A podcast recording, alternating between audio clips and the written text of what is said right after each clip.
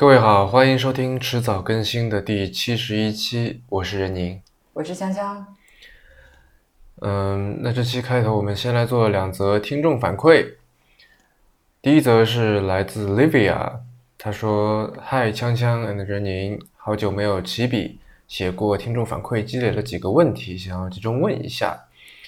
呃，第六十七、六十八采访瑶瑶和林业这两期节目，似乎觉得访谈总是在可能深入的地方戛然而止，但我也没法提出具体的点。看了瑶瑶的一些作品，发现光线角总是很大占比的元素。不过好奇的其实是。”瑶瑶会拍人物吗？如果有特别想捕捉的人物，会直接拿着手机拍，会不会担心街拍人物的肖像问题？啊，那么关于这个问题，我问了一下瑶瑶，嗯，瑶瑶说她会的。然后其实我们当就是在两三周以前去看的那个黑石公寓那个展里面，其实它也有很多就是有带有人物元素的。对，其实你上他的那个 Instagram 页面看的话，其实也有好多。是算是人物肖像吧，嗯嗯，就比如说我印象最深的一幅是绿阿姨，哦，绿阿姨其实不止一幅，是，对，呃，然后至于肖像问题，我觉得可能会有，但是瑶瑶她说她并不是特别在意这个事情，也许也许就是他拍的那些人跟他怎么说呢，就是他这个作品面对的人群重合度比较低。嗯，再有就是说，这个，再有就是说，他其实很多都是拍的人家局部，就比如说一只脚啊，一只手。对对对，这个其实就是我想说的。嗯嗯，是吧？这也不知道是谁，其实是。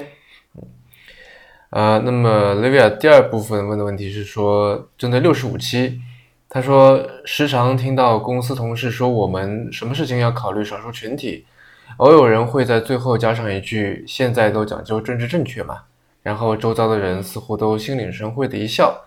很难去揣度每个人心中的想法。一方面，因为媒体或者大众渠道的广泛提及政治正确的概念，做产品的人开始考虑到要照顾少数群体的感受，于是改进或者真正去实践了某些事情。但有多少是希望获得一个政治正确的角色？另一方面，就像节目所说，政治正确其实不应该当做是一种光荣。所以，这样的误读导致的行为，到底是应该如何看待呢？嗯，其实这。一个部分我不是特别理解他在问的是什么。那我的理解是说，虽然我不是很确定哈，是说，嗯，大家都在为了，就或者很多人是在为了政治正确而政治正确，这样的这个做法是否可取？嗯嗯，我的回答是说，这还是要看情况，嗯，对吧？就是看到底说大家为了为了这个政治正确，呃。而牺牲掉了什么？就是看是否值得。嗯，这里我要不先讲一下那个背景知识，呃，也不是，就是那个一个第六十五期的这个背景吧。嗯。因为其实时间有点长了，现在都这个七十一期了，对吧？嗯。嗯，第六十五期的话，名字我记得叫做《不完整的白》。嗯。然后在开头的时候，就是说你哎。当时你是好像讲了那个 Uber 里面的，就是 Uber 当时的那个性骚扰事件，对吧？不不不是 Google 里面的。哦，是 Google 里的。对。然后就是你提出一个，提出一个呃，提出一点，就是说政治正确这个事情，或者说这个词语，今天其实被滥用或者说被误用了。其实，在刚开始的时候，它是起源于纳粹。是。然后，其实，在当时看看来，就是最开始的那个政治正确，其实是一种。怎么说是一种负面的词语？对，或者说，那我还想就以一个例子来说明吧。嗯，前段时间有一个美剧叫做《This Is Us》，嗯，它里面有一个情节是说一对黑人夫妇，他们的小孩当然也是黑人，然后在学校里面演舞台剧，演的是什么呢？演的是白雪公主，演的是 Snow White。嗯，那么一个黑人小孩在演白雪公主这件事情，就是其实让。奇怪，比较讽刺。对，让然后让老师觉得，就是老师来找他们的谈话，就是来征求他们的意见，说这事到底怎么办，是给演还是不给演？那我觉得在这里面，就是其实有一点，这怎么说，有点泛政治化了，我觉得。嗯，然后我呃，其实我看到这个 Livia 的这个反馈，就是觉得好像这里面他提到的同事在说这个政治正确，好像其实带有一点点讽刺的意味，就是说。嗯，当他们在说现在现在都讲究政治正确嘛，这种话的时候，感觉倒不是说为了政治正确而政治正确，是对这件事情本身有一种反讽的意味在里面。嗯，其实他们真正的不是相信这种观念的。嗯，是啊，那就正如上次呃上一期我跟 Rio 在聊的，就是很多人就真正相信的东西，跟他日常在表达的这个东西之间重合度有多大，我觉得也是要打一个问号吧。呃，然后他第三部分的问题是说，是针对第五十二期的。他说，任宁读王俊玉文章说，下一波浪潮就像海平面上的白线。能看到它，甚至听到浪涛的声音，但对普通消费者来说还没有到来，并在结尾说到：“看着互联网这朵大彗星风蓝，隐约能看到延伸到它内部的戏曲花蜜的产品的模糊的样子。未来互联网的形态，在如今此时爆炸彼时又熄灭的环境，一时很好，一直很好奇，这个模糊的样子到底是什么样呢？呃，我表示不知道。你这个回答，嗯。你是应该说敷衍呢，还是说诚实呢？嗯，因为我的确不知道，就是我我大概能够知道有一些特征，就像我在五十二期节目里面说的，就我觉得它应该会符合这些特征。但是你说要我描述一个很精确的想象，我现在也做不到。嗯，呃，那么第二封听众反馈，要不强强你来？第二则反馈来自 Richard，嗯，是针对第六十九期任宁和吴涛关于旅行的一场讨论。嗯，那现在我把他的反馈念一遍。因为宅的缘故，我自己的旅行经历其实很少，近两年也就只去过日，只有去日本留学的一年，以及两次 tech tour 了。不过说来这几段出行也是出于自己宅的属性。有一个知乎收藏夹，名字是“宅是一种专注精神”，我觉得有理。喜欢日本，喜欢字体，所以出行，所以自己做攻略的时候比较学究。会读些相关的书，看些电影，想着先在脑子里留下一些 stereotype，到了实地之后打破或是加固，都是一种趣味。比如我非常喜欢森见登美彦这个专门以京都为背景的小说家。去玩的时候，拿着他的日文小说，假装在公交车上读，基本走了他写过的几个重要地标：小小的糕饼店和可乐饼店，鸭川大三角和龟兔石。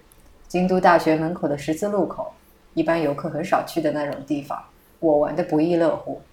也去了人满为患的金阁寺，在走廊上走的时候，想起金阁寺里的男主扫地，然后突然顿悟，扔掉扫帚说：“我要去烧，我要去烧寺了。”这个细节，来回走了好几遍走廊，这些就是我旅行的最大乐趣了。其实有点像圣地巡礼，二次元爱好者。们按图索骥寻找动漫里的取材场景，并以一样的视角和构图拍照留念，和你们描述的拿着 A4 纸打卡的人又不一样。我也干过这种事，不得不说非常激动人心。虚构本源于真实，御宅族们去国怀乡，在真实世界里重建虚构，目的地由此身处在一个 context 之中，变成一个可以被重复消费的文化符号。比起世界文化遗产或是名人故居之类事不关己的标签来说，这些能让一个地方变得更有魅力。感觉最近一年主题旅游的项目越来越多，大抵也是这个意，大抵也是这个思路吧。这个安图索骥寻找动漫里的取材场景，并且以一样的视角进行留念，这种事情我也做过。嗯，呃，那时候特意去镰仓，就从东京出发去镰仓，然后。呃，从江之岛出发，沿着湘南海岸步行。灌篮高手里的场景是吗？对，我找到了灌篮高手开场曲里面的那个铁道口。嗯。然后其实这个湘南海岸，就可能你不太看这个动漫啊。湘南海岸其实在很多这个动漫里面也经常会出现的。看，我以前看很多嘛。但你知道湘南纯爱组吗？我不知道。对吧？然后他说到的这个森见登美彦，嗯，呃，其实是一个。嗯，魔幻现实主义的作家，嗯哼，呃，就是写那些，我我知道他的一个作品，名字挺中二的，叫中文名叫《春宵苦短，少女前进吧》，嗯，然后挺好玩的。啊，京都也是一直想去，但是一直都你不是去过吗？我只去过蓝山，就没有去过这个老城，嗯，也没有去过那些这个这著名的这个寺那个庙，对，这个大社什么这些都没有去过。嗯嗯。好，那我们就开始今天的正题吧。嗯嗯，今天这期其实是一期比较特别的节目，尤其是从形式上面来讲，你要不先来解释一下？没错，呃，今天这期的标题不是叫做“人赢零二一一 VS 人赢零一一零二”吗？其实是这么回事儿，在今年年初的时候，二月份，准确来说是二月十一号的时候，嗯，呃，我有了一个念头，就是我想说，我想要给年临近年底的自己，呃，提一些问题。嗯，哎，稍等，打断一下，嗯，就这个日期有什么特别的吗？为什么是二月十一号呢？不是二月一号，也不是。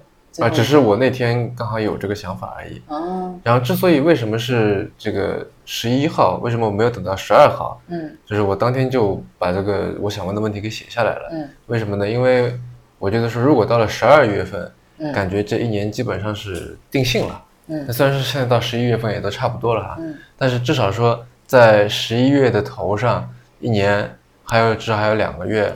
那如果说你有什么事情没做完，还是可以努把力的，嗯，但如果只有一个月了，我觉得基本上就就这样了，嗯，就画上一个句号了，对吧？准备收尾了，嗯，啊，那按照我当初的设想是说，我把这些问题写好以后，然后自己把它念下来，把录音保存下来以后，嗯，到了十一月份再来听，在二月份的自己给自己提的问题，嗯，然后是以自己跟自己聊天这样的形式，但是呢，在二月份我写完这些问题以后，我就把这事儿给忘了。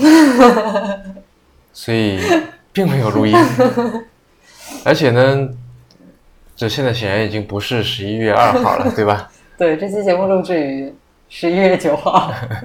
就我把这事儿也给忘了，等我发现的时候已经过了十一月二号了。但是我反过来再看啊，就是我在二月份的时候写的那些问题，我觉得还就是它怎么说呢，就颇有意思。嗯，要是不录这一期，因为过了十一月二号，然后不录的话，就有点可惜了，是吗？呃，倒不是说这个可不可惜的问题，而是说，我觉得这是一个挺值得拿来说的一个一个事情。嗯嗯，就是有真的确是如我当初设想的一样，就是有一种自己跟自己对话的感觉。呃，但是如果现在我这个自问自答这个形式，我觉得就有点傻了，所以就找强强来。呃，我当初写的这些问题由锵锵来代替我来向我自己来发问。嗯，捧哏和逗哏是吗？对，然后这个为了给锵锵一个这个怎么说呢，比较陌生的一个效果，所以其实这个问题我是刚刚这些问题列表我是刚刚才给他的，所以他之前也没有看过。嗯嗯，对我也是刚开始录音的时候才看到，还好没有什么特别刁钻的问题。所以那怎么开始吧？嗯。感觉好奇怪啊，你知道吗？我有一种什么感觉，就是之前我们去看的那个《银翼杀手》里面，那个就是那个男主角的这个女朋友是叫 Joey 吗？嗯，Joey。对，就是那个类似于 Siri 一样的这个女生，和另外一个女生就是那个，就是他帮他找的一个一个妓女吧。嗯啊。就是那种合体的感觉，你知道吗？嗯。就感觉是说二月十一号的你。然后借着我的嘴，然后来问你自己这些问题。嗯，那你也，如果你有些问题，这个想要做些改动，也可以啊。嗯哼，没问题。嗯，你说吧。好。嗯，好像那个时候你那个工作上的事情特别多，因为刚开年。是。然后当时我们做完迟早过年之后，播客其实就停更了一段时间，差不多是一个月。嗯。然后那个时候，你就会想知道说现在是第几期了，大概做的怎么样？对，现在是第七十一期了。嗯嗯。然后为了把这期节目这个挤进来，其实后面七十二期也已经录好了。嗯嗯嗯，然后是关于迟早过年的。嗯。那个时候我们录了一个过年七千乐嘛，嗯，春节特别节目讲读书的，然后呃，貌似反响还可以。但是呢，自己看觉得好多地方都没有讲好，希望明年再做七期。然后现在马上快要年底了，不知道你准备的怎么样呢？嗯，这个事情其实我觉得比较好玩的一点啊，由于去年做了这个迟早过年这个特别节目之后，其实可以说我今天一年都在为这个 年底在做准备。那倒不是说很刻意的在做哈，而是看到一本书说，哎，这本书好像蛮适合来做迟早过年的嘛。对对对，就是我呃有一次在看 CBVV 的一期 Vlog，嗯，然后它里面就在说，就是它是一期关于 Vlog 的 Vlog，然后它里面说做了这个东西以后，它最大的一个改变就是说，生活中的事情从此变成了是分成两种，一种是可拍的，另外就是不可拍的，嗯。呃，然后由于做了这个这个迟早过年这个系列，这个所谓的读书节目这个系列以后，呃，然后我目前在看的书就分成两种，是可谈的和不可谈的。嗯，所以你现在这个 list 上已经已经有书了吗？有多少呢？已经已已经很多了。嗯，到时候可以再根据这个呃这个热度啊，嗯，包括跟这个这到时候的这个兴趣点，嗯。跟以及说，我认为这本书它的重要程度，以及它就是符不符合过年时候这种相对比较欢乐的气氛啊，这些点，就比如说太严肃的书就不要讲了，是吗？呃，对，太严肃本来就我觉得就不是很适合在博客里面讲嘛，对吧？那就讲成公开课了。嗯，啊，是适合一个人默默的在那边啃。没错。诶。那个时候你好像感冒了，然后那你现在身体怎么样呢？现在身体还挺不错的。嗯嗯。然后我记得就是之前你说过，呃，三十岁，因为你今年是周岁三，正好是三十嘛，对吧？七月份的时候过了生日。嗯。呃，之前慢慢变得油腻起来。嗯，然后你之前许过一个愿，就是希望在三十岁的这一年，怎么说，就是。有实有一些实质性的大的改变吧。然后当时你提出来的一个愿望是说戒烟，不知道这件事情现在怎么样了？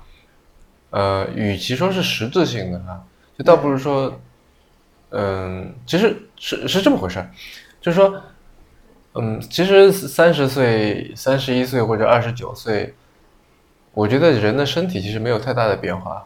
嗯，至少我自己感觉哈，我跟二八二九岁其实怎么说，我在打篮球。就无论是力量、速度、爆发力等等方面，我都没有觉得有明显的不一样。是，但是二十九岁和三十岁之间的这个心理，就这两个生日的心理，显然是有非常大区别的。嗯，那我就想做一个类似好像身心同步这样的事情，就是说，呃，三十岁这一年，我不仅希望我的心心理上面发生一些变化。也希望我的身体上发生一些变化。那身体上发生发生变化，其实有很多方式嘛，对吧？你比如说你之前买了那个那个刺青贴纸，还是大花臂那种的。对，那这也是怎么样啊？我不是试了嘛，对吧？就我就就 你要就我说，除了 mental 的改变之外，我希望有一些 physical 的改变。那 physical 的改变可以是刺青，可以是什么穿穿孔，对吧？嗯，你可以可以是整容，可以是什么，都可以。嗯，那么我想来想去，那些我觉得不是很适合我，我就做了一些尝试，对吧？那最后觉得说，那我还是就戒个烟，这样。嗯，的确带来了，嗯，成功了吗？呃，我觉得应该算是成功了。嗯，因为目前的我目前的状态是这样子的，我对于戒烟的定义，其实更多的是说我戒烟瘾。嗯，呃。目前的我，可以做到对抽烟这件事情比较自如的进行操纵。嗯哼，也就是说，我把它当成是一种，呃，不太健康的一种生活方式。不太健康，但是会带来一些快乐的，嗯，一些一个一个行为吧，就好像是我们半夜吃烧烤这样，它就是不太健康，但是会给你带来一些快乐的。嗯，那么大多数人都是说。你今天晚上你不一定说非要吃了烧烤才，不然就睡不着，对吧？嗯，你说今天晚上哎，大家几个朋友在一块儿，那我们吃顿烧烤。我今天晚上开心吃顿烧烤，庆祝庆祝是 OK 的。但你不会要求每天都要吃，对吧？顿顿都要吃，五分钟吃一次，这个你不会的。那我希望说，这抽烟，并且我现在也做到了，就说抽烟对我来说是这么一个状态，就我不再是说需要随身带着烟，需要一天抽多少根。不抽烟就浑身难受，嗯，对吧？不需要说下飞机第一件事情就是去狂抽几支烟，嗯，我跟朋友聊起来了，聊得开心了，他们在抽烟，我说哎，也给我来一支，我也抽一根，也可以，嗯，对吧？或者说在跟，比方说在跟我爸聊天的时候，嗯，那呃，他他在抽烟呢，我也陪他抽一支，这也可以。但是我不会说没有烟我就觉得不行了。嗯，那这种瘾的戒除，对你其他方面有没有带来一些改变呢？那首先身身体上面肯定是，我觉得是会有一些好的这个这个转变的。嗯，比方说最直观的感受哈，就是痰少了。嗯，然后 变成个健康节目了。然后这个牙齿上面的烟垢也少了，怪怪的哈。嗯，你继续。嗯，那另外就是，其实你会对，就是可能就是所谓的这个生理影响心理吧，你会觉得自己是一个以一种更健康的状态，以一种怎么说呢？因为往往有些我好些朋友跟我说。到三十岁是一个人的身体的一个分界点，嗯，就说你到这之后啊，呃，你的这个基础代谢率会下降，因为因为你的这个新陈代谢不如年轻人了嘛，嗯，然后就这时候就会伴随着发胖，因为你进食的这个习惯还是一样的，饮食习惯还是一样的，输入还是一样，但输出减少了，嗯，所以它就会囤积起来，所以大家就会就所谓的中年发胖嘛，是对吧？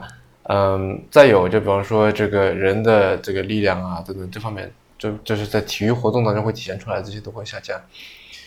呃，那么我算是希望说，至少说能够减缓这个下降的过程，并且我也感觉到的确是有所减缓。嗯。啊，那可能以前我如果不抽烟，身体素质比现在还要好。嗯。但至少说我现在不抽了，那它并没有很明显的下降，可能有一点，也算是有点这个 trade off 吧。嗯嗯。嗯，好，那刚才说了。这么多这个，其实主要是生活方面的事儿啊。嗯。言归正传，来说一说这个工作上面的事儿。嗯。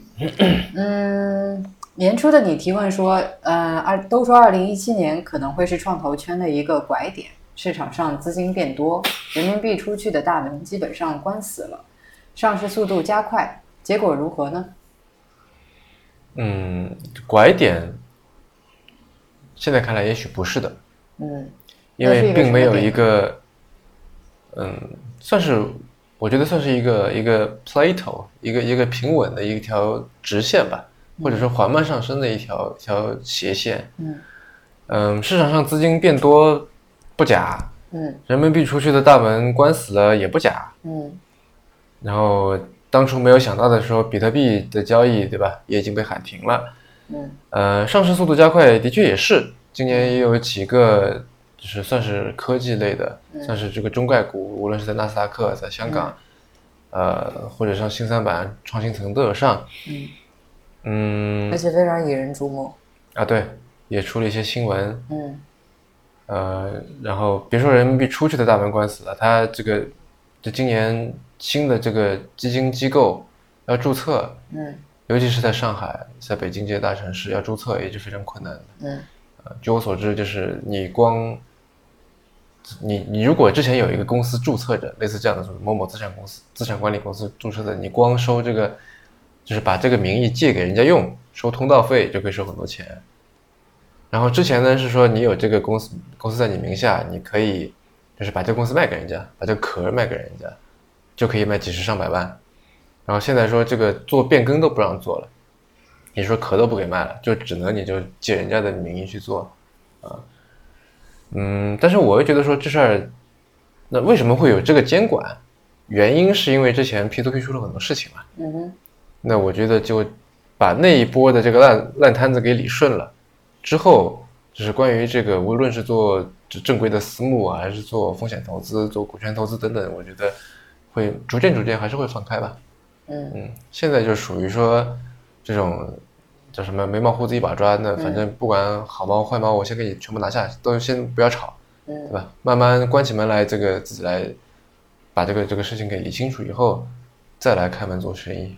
嗯，我觉得目前是处于这么一个一个情况吧。嗯嗯嗯，然后每年到了年底，其实我们就是回过头来一想的话，就会发现就是都有一些所谓的年度热词，或者说就是每一年其实都有一些类呃就。貌似比较明显的这个投资趋势。那如果从这个意义上来看的话，你觉得今年的是什么呢？就截至目前，嗯，突然从这个养生类、健康类的节目 变成了什么金融访谈类节目？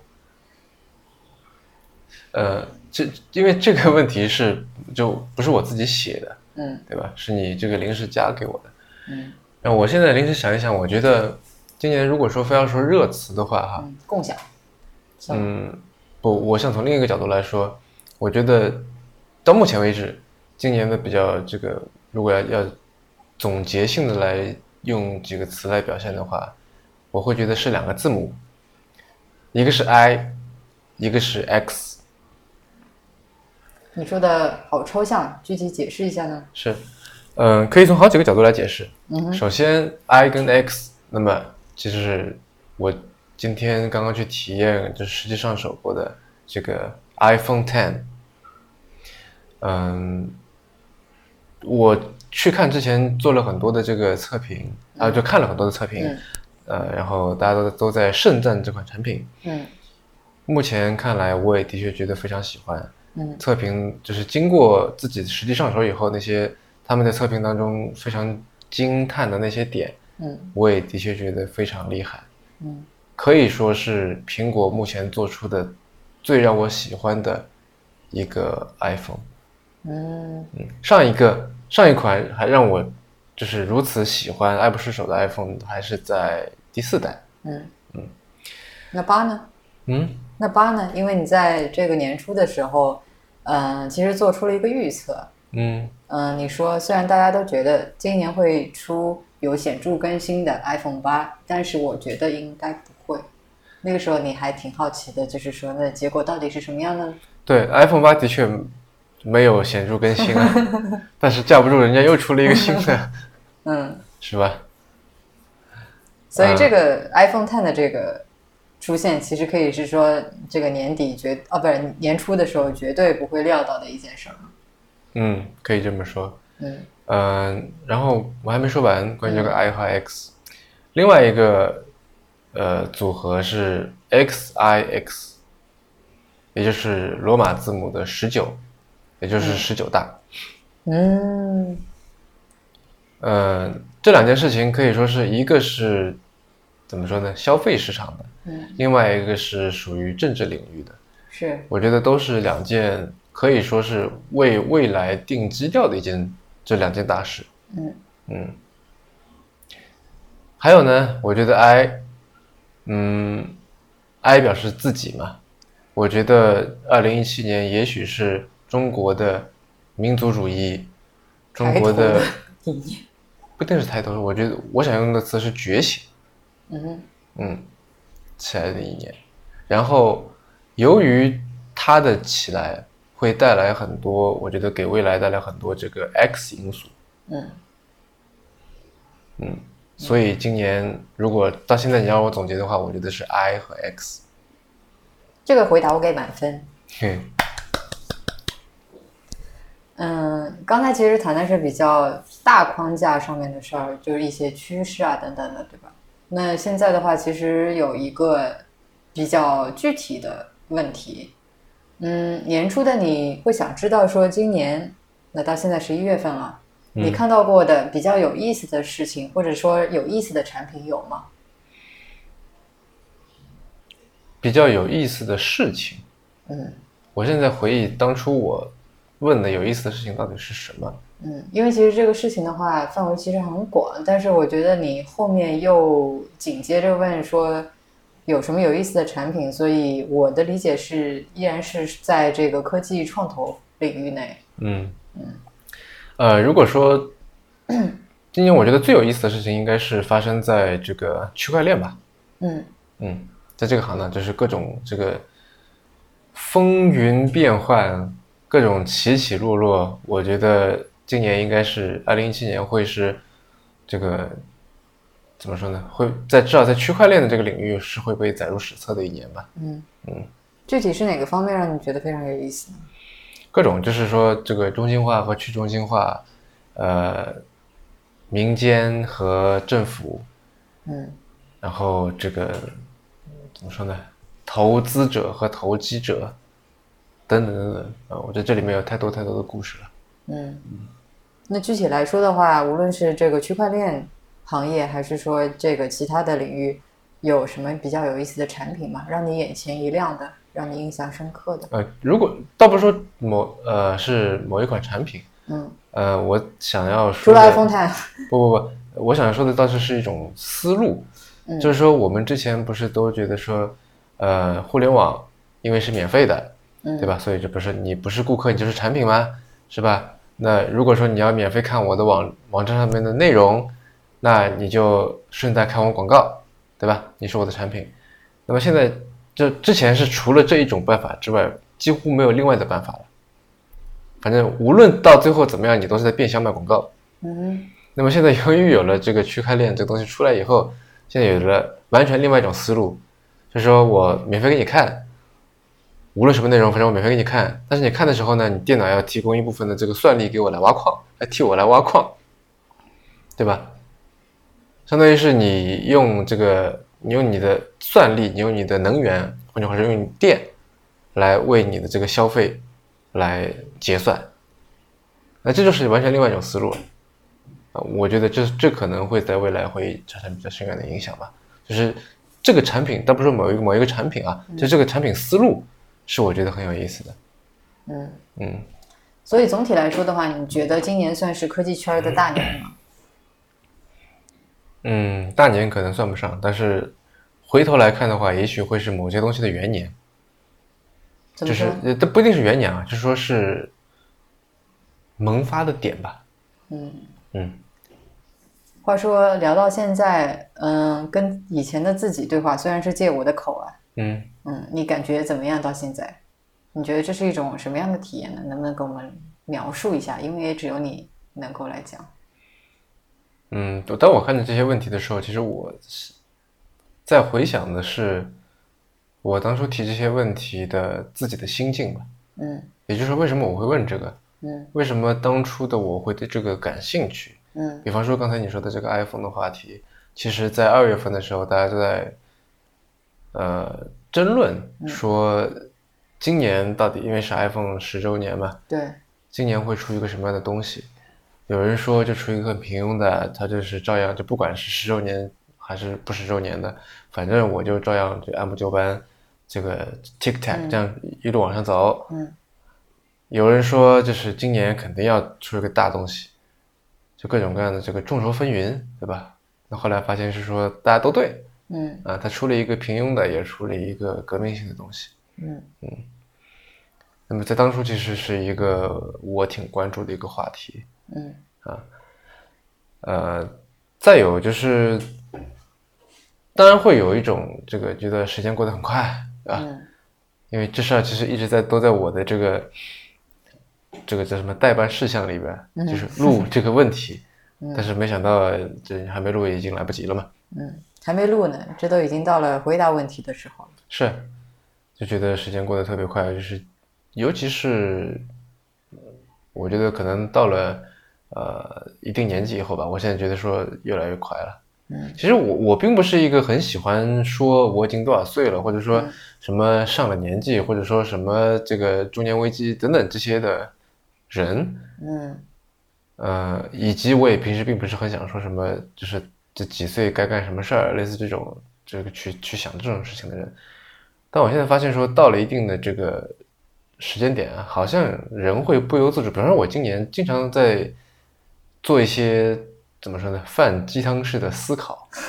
比方说呢？比方说，就是我这三十岁。回头去看，到底算不算是，就是所谓的有没有变成你当初讨厌的自己？嗯，然后你的答案是，嗯，还没有吧？嗯，那还挺令人欣慰的。是，但是就是那怎么说呢？会想这种问题，在当初就是我会觉得说，一个三十岁的人在想说，我这三十岁到底过怎么样？就以前会觉得说，那过着过着嘛，嗯，想那么多干啥？嗯嗯，对吧？反正爱咋咋地，嗯，就那种你知道吗？比较任性的这种心态，是吧？就可劲儿折腾，但现在就会慢慢的这种想法会少了。嗯，你还是没有回答我的问题，就是跟以前的自己对话是一种怎么样的体验？没事，就是我正在说嘛。嗯，就是我会因为这个所谓的以前的自己，其实是一个怎么说呢？就是呃，pre 三十和 post 三十的这条一个一个一个区别嘛，对吧？中间隔着一个三十岁的生日。我想说的就是说，我看到这些问题，想起当时的心境，觉得至少对我而言，这的确是一个。算是一个阶梯性的东西，是个跃迁，它不是一个线性的一个增长，一个一个变化，它是个跃迁，中间有一个 gap。然后我现在是隔着这条 gap 在看对面，说，哎，原来你以前是这样子的，原来你以前是这么想的，嗯。也就是说，假设哈，嗯，我是比方说，嗯，八六年出生的，嗯，然后今年年初关于 iPhone 八。是今年会出一个平庸的 iPhone，还是一个革命性的 iPhone？这件事情是我三十一岁来经历的。也许我当初可能不会那么的在意这事儿。嗯，啊，我会这种感觉。嗯嗯，这个问题是我提的。嗯，对于即将跨过三十这道坎儿的我来说，你有什么嗯，就是 tips 吗？嗯，我不知道我们的听众是不是也有这样的人。那刚好呀，怎么又在说鸡汤的事情了？但不管了，没有毒鸡汤也可以。不是，我想说的是，就是说，呃，最好是能够做一些什么事情吧？就是坏事儿可以吗？嗯，不，我说的做一些事情的意思是说，让，因为我相信你是这样子的。也许有的人他比较洒脱哈，我也问到过有些人，他比较洒脱，他对这个三不三十也无所谓。但是其实我在三十岁之前，我问过，呃，好多这个大哥大姐什么的，呃，问他们说你三十岁生日那天是怎么过的呀？有人说不知道，莫名其妙就过去了，可能都忘了。有人说就跟朋友什么庆祝了一下，呃，有人说什么自己一个人在那喝酒，然后跑到外面去痛哭，什么觉得自己一事无成，等等等等各种各样的。有人说他出去旅行啊什么的。呃，但总而言之，就是对于很多人来说，这都是一个所谓的大生日，对吧？十岁、二十岁、三十岁。嗯，我会觉得说，因为这个三十岁，我觉得对我对于我来说，其实是一个心理上冲击很大的一个一个里程碑，一个 milestone，所以我会希望在身体上也有改变。然后我觉得身体上有改变这件事情，这个事实本身。是能够让我能够更安然的与自己相处的，嗯。嗯，就是我更能就是就是从身到心都说，哎，好，咱们现在到下一个阶段了哈，这种感觉，嗯。嗯，所以我的建议是说，无论是你是呃呃戒烟啊、减肥啊、整容啊、穿刺啊、这个纹身啊，呃对吧？等等的，反正各方面。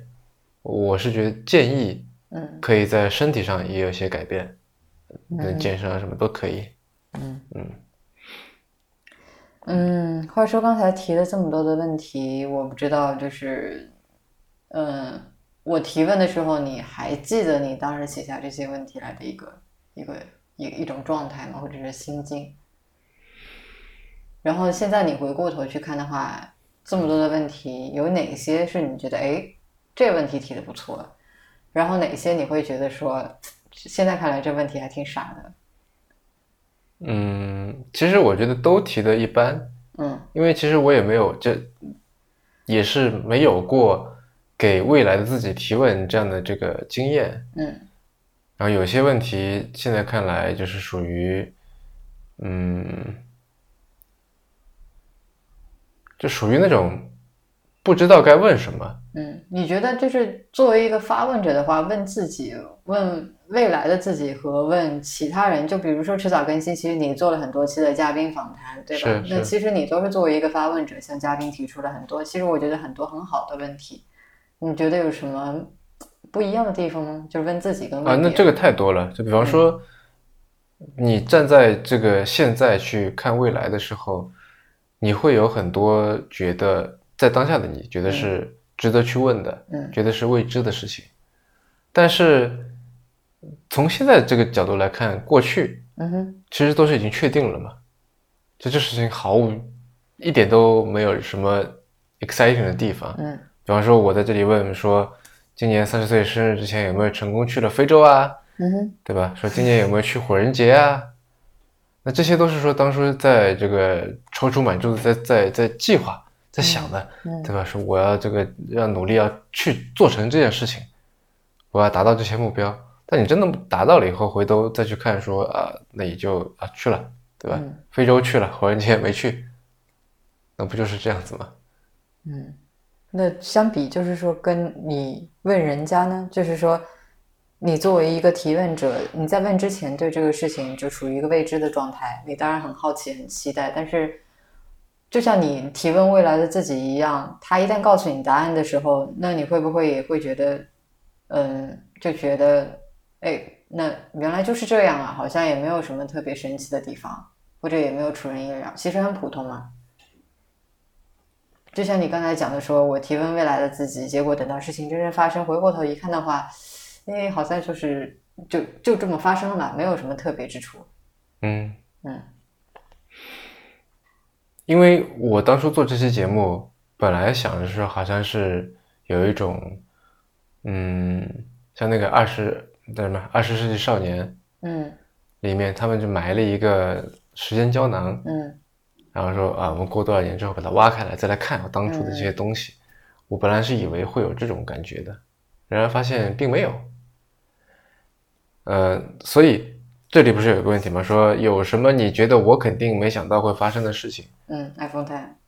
不不不，我倒想说的是，就是，呃，虽然说我能感受到二十二十九岁的自己跟三十岁的自己之间有很明显的不一样，但是，嗯，回答这些来自过去的针对未来的发问。并没有像我想象的那样，觉得好像很新奇有趣。嗯，也许是因为我发问的这些这些问题，虽然说我都已经忘记了，但是他们一直是可能在我心里面的，他们是伴随着我走过这些这些时这这这二月到十一月这大半年的时间的，所以。虽然说我你如果之前问我说你问了哪些问题，我回答不出来，我背不出来，但是其实它一直都在。其实我慢慢慢慢就是在解决这些问题。等到我要回答的时候，其实也有种什么张口就张口妄言的感觉了。嗯嗯，就是我都已经用实际来回答过了，还要有什么可说的呢？嗯，会不会是因为这个时间跨度不够长呢？就是好像虽然说这个三十。三十岁的门槛在这边，对吧？嗯，就是你跨过这门槛之前跟之后，其实并没有特别大的区别嘛，本质上面。所以这个时间跨度一旦拉长，就像那个二十世纪少年里面的一样，它里面那个情节一样。嗯，比方说三年、五年，甚至十年，那就是你的回答是不是会显得更加怎么说有分量？嗯，那是不一样程度的一件事情了吧？我觉得。就好像小时候，就你你有的时候也会什么写写给未来的自己啊，类似这种，对。但是我觉得是怎么说呢？现在如果我回去想跟三年、三五年或者十年前的我，我觉得我是没法好好对话的吧？啊，因为我自己感觉在这这段时间之内，呃，我的改变，如果不说成长的话，我的改变还是蛮多的。嗯嗯。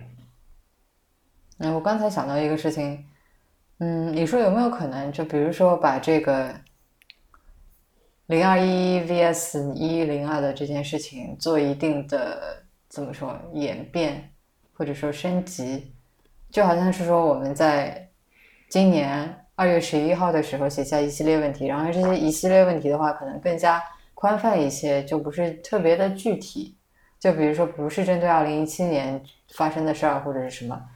然后就是到二零一一年，哦不对，二零一七年十一月二号的时候来做一次回答，然后到一年后再来做一次回答，到三年后、五年后，就是说时间跨度拉得越来越长，然后不同的节点上分别来做一次，对针对同样的问题来做一次回答。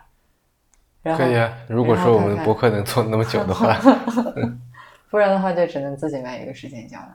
嗯嗯，听上去好中二的事情。嗯，您刚刚收听的是迟早更新的第七十一期，这是一档探讨科技、商业、设计和生活之间混沌关系的播客节目，也是风险基金 Once Ventures 关于热情、趣味和好奇心的音频记录。我们鼓励您与我们进行交流。我们的新浪微博 ID 是迟早更新，电子邮箱是 embrace at weareones.com，拼法是 e m b r a c e at w e a r e o n e s 点 c o m。如果您想要访问迟早更新的网站，可以在浏览器地址栏输入邮箱的后缀，也就是 weareones.com，然后在网页的导航栏中就可以找到迟早更新的网站链接。我们为每一期节目都准备了延伸阅读，希望您善加利用。嗯，您可以在各大音频平台和泛用型播客客户端搜索“迟早更新”进行订阅收听。我们希望通过这档播客，能让熟悉的事物变得新鲜，让新鲜的事物变得熟悉。拜拜。嗯。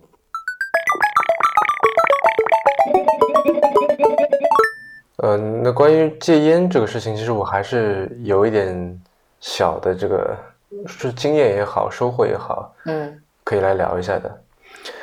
一个是他给了我一个，就是修行的人都会讲说要关照自身嘛，嗯，对吧？都说什么呃，眼观鼻，鼻观心，对吧？然后他其实给给了我一个观察自己的欲望的那么一个契机，嗯，就是你。就在原来我抽烟的时候，当我想抽的时候，我就抽了。嗯。但是，那或者说，比方说在飞机上面，虽然我想抽，但是就反正也没得抽，对吧？这个时候你是心里是绝望的嘛，对吧？你不会有这个念想，也也就是说你不会有那个很强的欲望上来。但是如果当你，呃，是烟是你是可以抽的，并且烟也在旁边，这个时候你想抽，但是你要忍着不去抽。你会观察到自己的欲望像潮水一样的上来，特别难受。呃，我甚至有好几天因为这个失眠。嗯，但会像潮水一样的退下去吗？呃，也会的，其实。嗯。就你会发现说，其实你抽与不抽，过一会儿它都这个这个劲儿都已经下去了。诶。对，都是会下去的。它是一阵一阵的，我不知道为什么，所以我拿潮水来做比方嘛。嗯。嗯，然后就你。躺在床上来回的睡不着，脑子里就想抽烟，这时候其实很痛苦的。嗯嗯，对。但是抽烟的听众会不会听到这一段的时候，自己也特别想抽烟？就像你在以前抽烟的时候，看那个什么《志明与春娇》这种电影的时候，就会巨想抽烟。是啊。嗯，但是就是关照自己的这个痛苦，观察自己的这个欲望的起来和消解。嗯。呃，我觉得是一个让我更能了解自己的一个过程。嗯，这是第一点。第二点是，嗯，之前有一个，我记得是个美国人吧，写了一本书叫《意志力》，它就叫 Will Power，嗯，中文名就好像就叫意志力还是专注力什么的。嗯，呃，它里面提出一个概念，就是说，经过一些这个科学研究，然后发现意志力这个东西，就我们一般觉得好像它是个虚的。但是呢，其实它是跟肌肉一样，就跟肌肉的力量一样，是有一个有一个怎么说呢？有个总量在的。拿肌肉当比方好了，比方说你去做这个俯卧撑，嗯哼，对吧？那么这个力量好的人可能能连续做五十个，力量不好的人能连续做五个，它都有个上限在那里，嗯，对吧？可能在一小时之内你就只能做这些，你这个做不到，你可以再做，做到了你就做不起来了。对吧？所谓的力气用完了，那我们一般的概念都会觉得说，这个意念力，哦，不是意志力，都会觉得说，好像是一个，就不会把它认为是一个有有有上限、有总量的一个事情，嗯，对吧？你该忍你就忍着，就忍住，对吧？就是考验你的意志品质这种感觉。但其实，就是那本书里面提出来，意志力就跟这个肌肉的力量一样，是会存在一个总量，是会消耗的。在单位时间之内，就是你只能忍这些量，再往上就忍不住了。呃，我这次非常亲身的一个体会，就是说，因为我也有在这个呃家里面做什么小规模的健下身嘛，就是做些什么拿些哑铃啊，做些什么引体向上啊这些，就是基本上洗澡之前出出汗。嗯。呃，然后在做引体向上的时候，很明显戒了烟以后，我本来以为说戒烟以后不是应该是呃神清气爽，这个身体倍儿棒这种感觉吗？嗯。但反而我做引体向上的这个时间下降了。原来我可以，比方说我做三十秒做一组，做两组，但现在我往往坚持不到，我就掉下来了，而且是那种是我真的坚，不是我故意掉下来的，是真的就是慢慢慢慢慢就自己往下来了。然后我发现是因为之前我是靠意志力在坚持的，嗯，在熬着，嗯，对，就是坚持不抽烟，对，不是是在熬着挂在那个杆子上面做引体向上。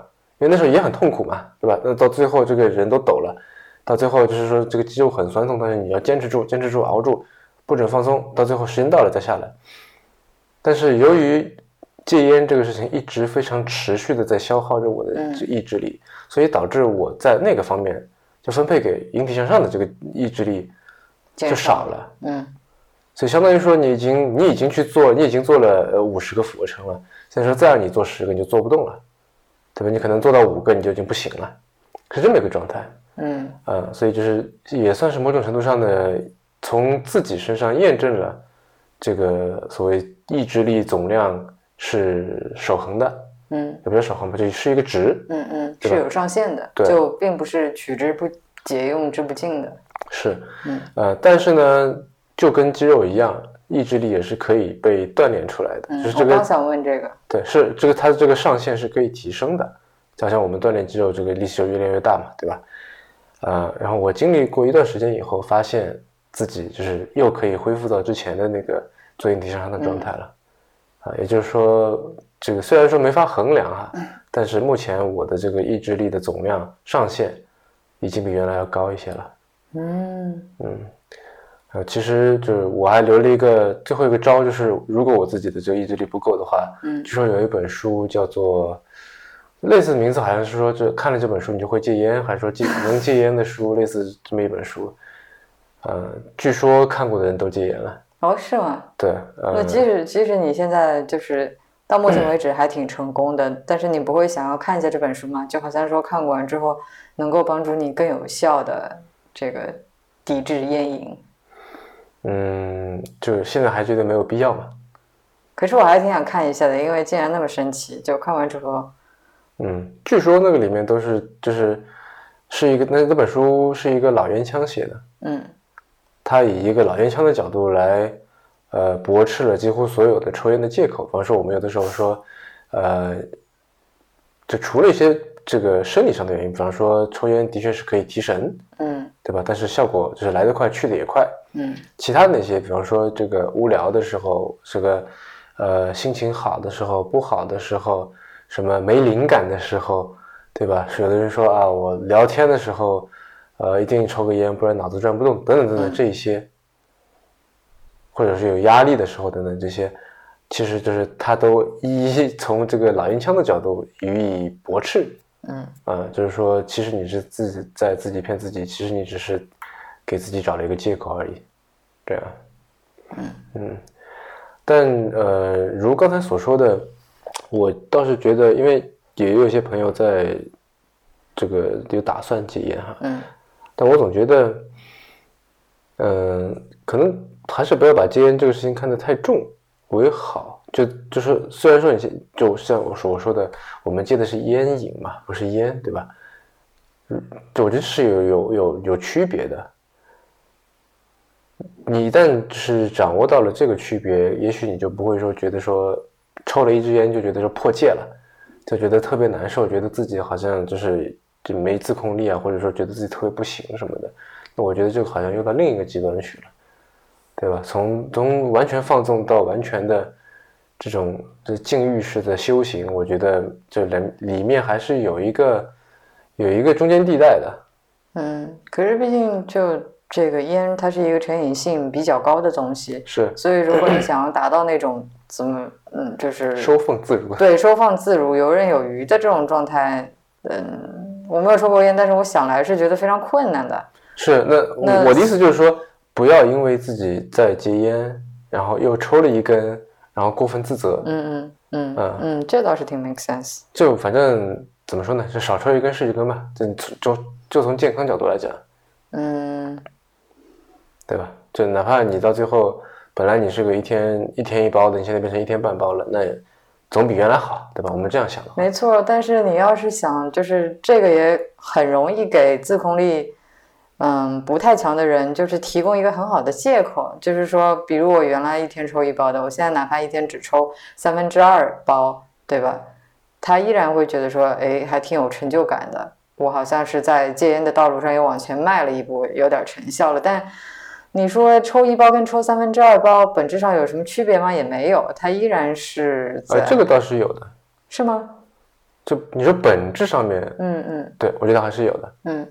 那毕竟它这个量是不一样的，尤其是你，呃，经年累月的算下来的话，这个量是不一样的。对，但是因为它是个成瘾性特别高的东西，就是说你不能够保持你一直都是呈一个下降的趋势。你可能最近，比如说这个戒烟的性性质很高，对吧？然后你就抽的量也比较少，但是一旦到比较沮丧、心情低落这些特殊时刻的时候，那你很容易又回到以前的。这个吸烟量甚至更高，所以我是觉得，就是保持在一个中间状态，对于成瘾性高的东西是一个特别困难的事情。就是你要么是干脆戒除掉，要么就是说这个就别戒，保持在中间，就是说啊，想抽的时候抽两根，然后平时又不去碰它，我觉得还挺难的。嗯，就是就是因为它成瘾性高，所以就可能很容易就又跌落下去了。嗯嗯。也有道理。